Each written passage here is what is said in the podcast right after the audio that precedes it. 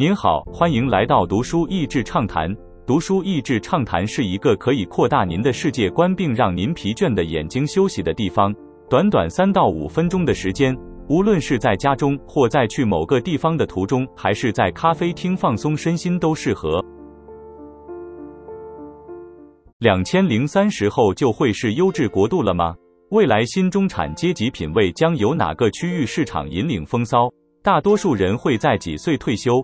两性权利与消费结构将逆转？那些问题的答案，通通都在华顿商学院趋势剖析两千零三十世界变局本书里。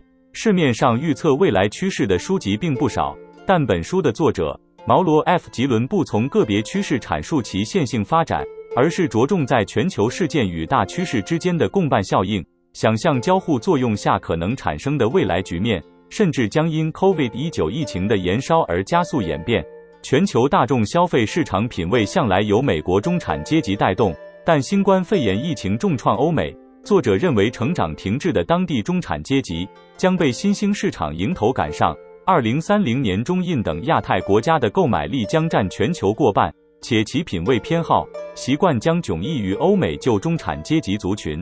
届时，六十岁以上人口将达到三点五亿，银发市场将重塑消费版图。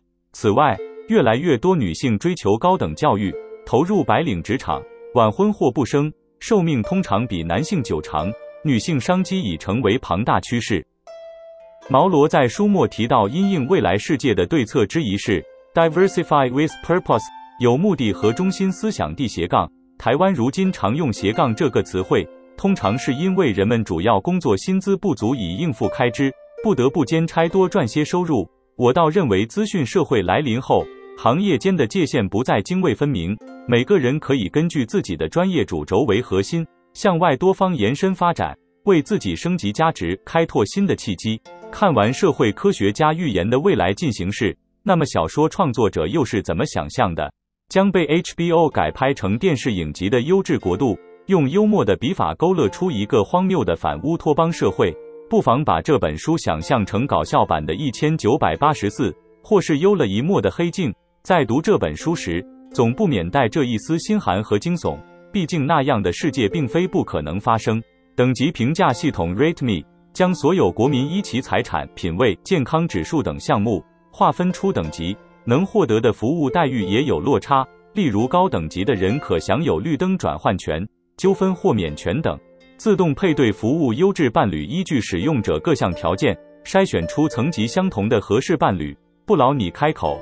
网购公司 The Shop 会在你提出需求前，自动估算出你想要什么、何时要，直接派无人机送货到府，甚至让你退货无门，因为它就是知道你需要。当人们越来越习惯自动化的便利生活，把自主权和选择权外包给演算法和大数据。除非很刻意、有意识地突破同温层，接收一种以上的讯息来源，而非从善如流地听从系统推荐，才有可能保持清醒的自由意志。优质国度透过 AI 产品服务，在未来社会可能发展成的状况，用讽刺戏谑的口吻一路展开情节。华顿商学院趋势剖析：两千零三十世界变局偏重人口结构、经济模式、国家城市等新的趋势演变将改写世界。那么？你想先造访哪一个未来？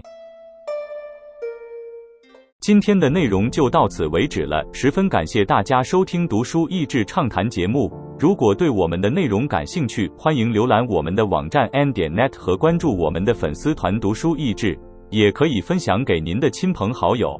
欢迎继续关注我们下一期节目，下次见。